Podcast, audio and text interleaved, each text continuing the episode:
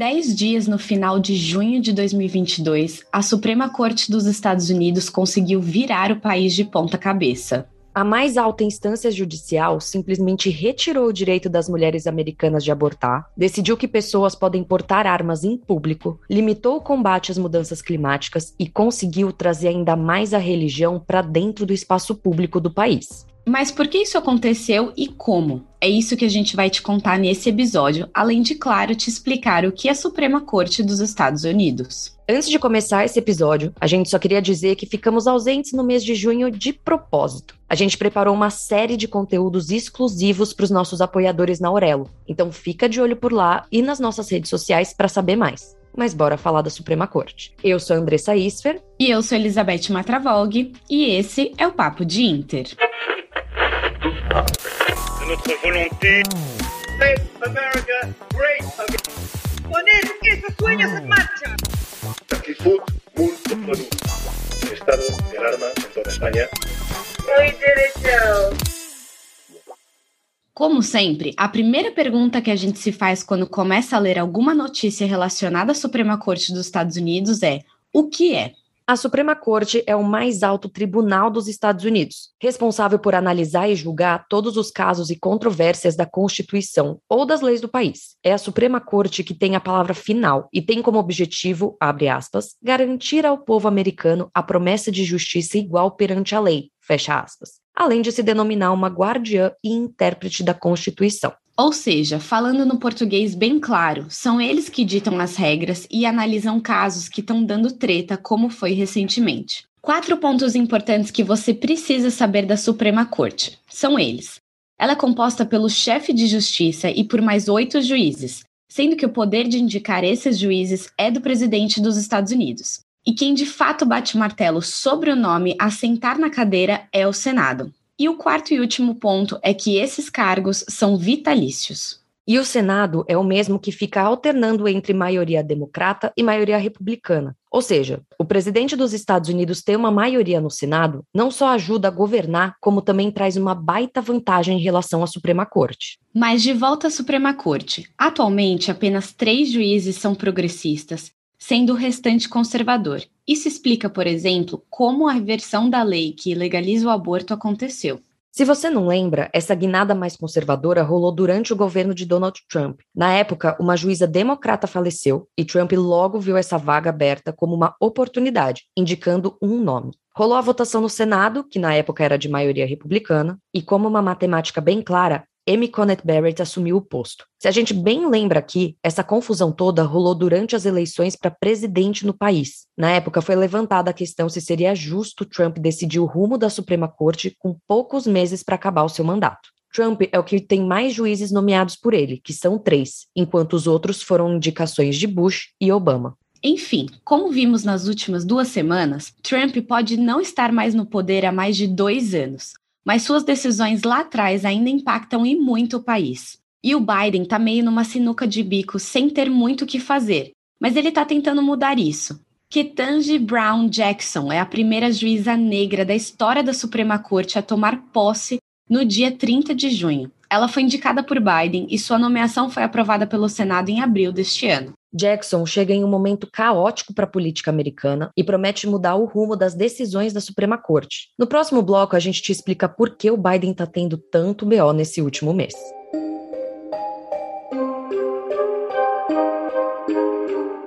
Primeira decisão a chocar todo mundo ao redor do mundo foi a reversão da legalização do aborto. A lei conhecida como Roe vs. Wade tinha sido aprovada em 1973 e reconhecia o direito constitucional das mulheres a interromperem a gestação em até 28 semanas. Ou seja, em outras palavras, se entendia que essa lei estava na Constituição do país e isso significava que todos os estados eram obrigados a segui-la, mesmo que cada um tivesse as suas regras e interpretações. Mas em junho de 2022, a Suprema Corte concluiu que não há na Constituição dos Estados Unidos nada que fale sobre o aborto, sendo a favor ou contra. Então, que não fazia sentido entender que esse é um direito constitucional. A Constituição é de 1787, apenas um detalhe. Pois bem, logo depois de anunciar isso, o Missouri, que já batia bastante o pé com relação a essa lei, baniu o aborto em todo e qualquer caso, incluindo estupro ou incesto.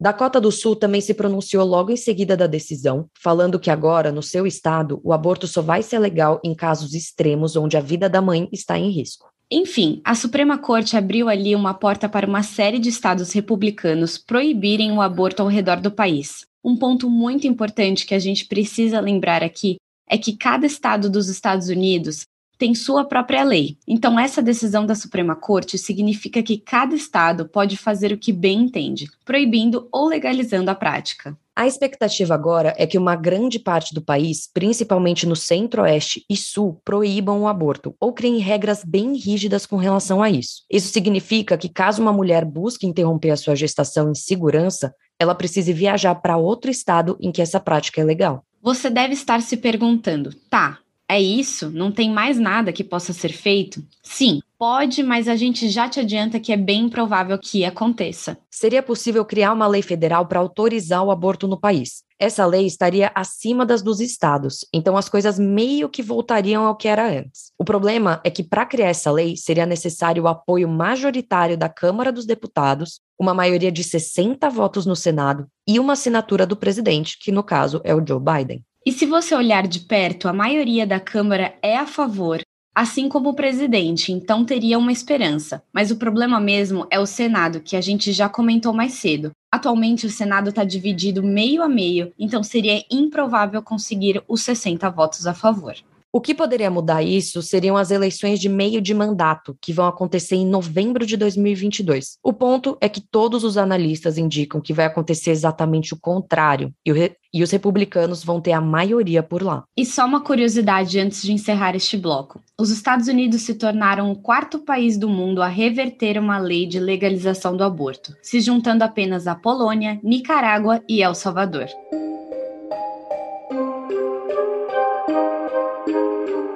Uma outra decisão polêmica recente da Suprema Corte é com relação ao porte de armas nos Estados Unidos. Coincidentemente, a gente aqui do Papo de Inter fez um episódio sobre as leis envolvendo porte e posse de armas por lá, depois do atentado de Uvalde. Dias depois, a Suprema Corte anunciou a sua decisão. E até contando um pouco sobre o backstage aqui do podcast. Depois do atentado em Uvalde, Todos os dias, eu e a Andressa, a gente ficou se mandando notícias de novos tiroteios que rolavam lá nos Estados Unidos a gente perdeu a conta de quantos links a gente se mandou uma para outra. O mais recente foi o próprio 4 de julho, um grande feriado lá nos Estados Unidos que comemora a independência do país. O caso rolou durante um desfile em Highland Park, em Chicago, onde até o momento sete pessoas morreram e mais de 30 estão feridas. O atirador de 22 anos foi preso e, segundo a polícia, ele comprou um rifle legalmente no estado de Illinois. Mas de volta à decisão da Suprema Corte, como a gente explicou lá no episódio 46, está na Constituição dos Estados Unidos que o americano tem direito a porte e posse de armas. Só que não tem escrito no documento de 1787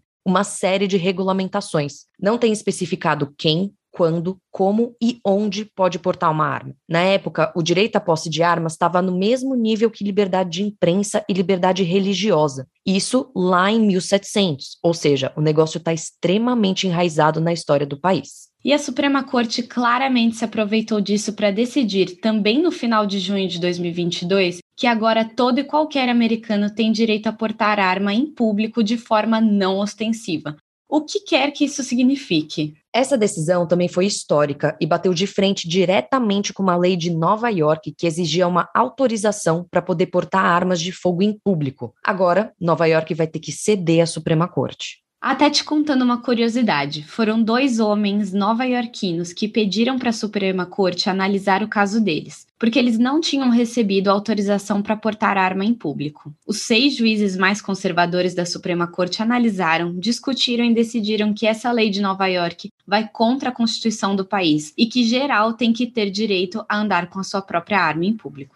Mesmo a Nova York, que só esse ano teve três grandes casos de ataques com arma de fogo: um num vagão de metrô no Brooklyn, outro em um mercado em Buffalo e outro numa área de piquenique em Harlem. Segundo o Gun Violence Archive, uma instituição que faz levantamento de dados de ataques como esse, só em 2022, 12 atentados aconteceram em Nova York.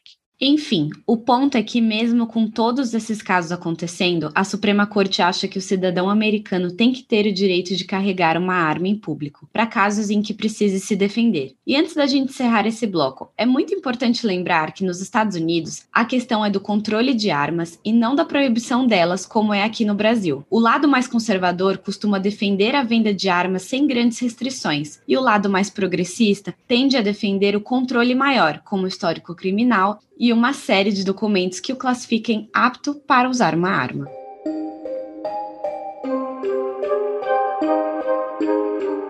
E como a gente bem falou aqui, o conservadorismo está bem presente na Suprema Corte. E junto com ele, a gente não pode deixar de falar de religião. E ela está presente nas últimas decisões da Corte. Depois do aborto e das armas, a Suprema Corte expandiu os direitos religiosos de funcionários públicos. O que rolou é que um técnico de time de futebol de uma escola no estado de Washington foi proibido pelo colégio de rezar antes das partidas. O treinador entrou na justiça contra a escola e o caso ganhou uma proporção gigantesca. Por também seis votos a três, a Suprema Corte concedeu o direito do técnico de rezar antes dos jogos, por entender que se trata de uma questão de liberdade e proteção à religião. E a Suprema Corte não só afeta a religião, não. A questão do meio ambiente também entrou na roda. Na última semana, os juízes emitiram uma sentença que limita o governo dos Estados Unidos de criar medidas para reduzir as emissões de carbono de centrais de energia. E essa era uma das ações que estavam nos planos do governo Biden. Basicamente, a Agência de Proteção Ambiental, que mede e controla a emissão dos gases de efeito estufa, perdeu boa parte de seus poderes e agora fica refém a uma decisão que não deve ajudar em nada o meio ambiente. Mas calma, do jeito que a gente está falando aqui, parece que o Biden está só apanhando da Suprema Corte. E ele meio que tá, mas também conseguiu uma vitória importante em meio desse caos. No dia 30 de junho, a corte derrubou a política de imigração de Trump, que obrigava imigrantes mexicanos a esperarem o pedido de asilo no México. Biden alegou que essas pessoas eram colocadas em abrigos com condições péssimas sujeitas à exploração sexual e a sequestro. Muitas dessas pessoas eram obrigadas a ficar sem trabalhar à espera de uma resposta do governo americano. E apenas um detalhe: nem todas essas pessoas eram do México. Algumas vinham de outros países e eram obrigadas a ficar do outro lado da fronteira esperando por um asilo. E é o que a gente falou. Decisões polêmicas é o que não faltam, mas essas são as principais que você precisa ficar de olho.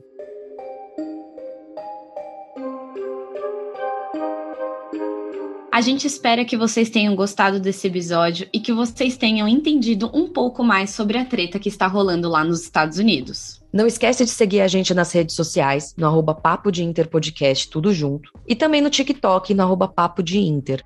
Por lá a gente vai postando alguns reels e algumas coisas que vocês precisam ficar de olho com relação ao noticiário internacional. E como a gente falou lá no início do episódio, a gente preparou um conteúdo exclusivo para apoiadores da plataforma Orelo. Então fiquem de olho por lá, já apoiem a gente por lá, acompanhem os nossos conteúdos e ouçam também os nossos episódios pela Orelo. Então é isso, gente, até a próxima. Até mais.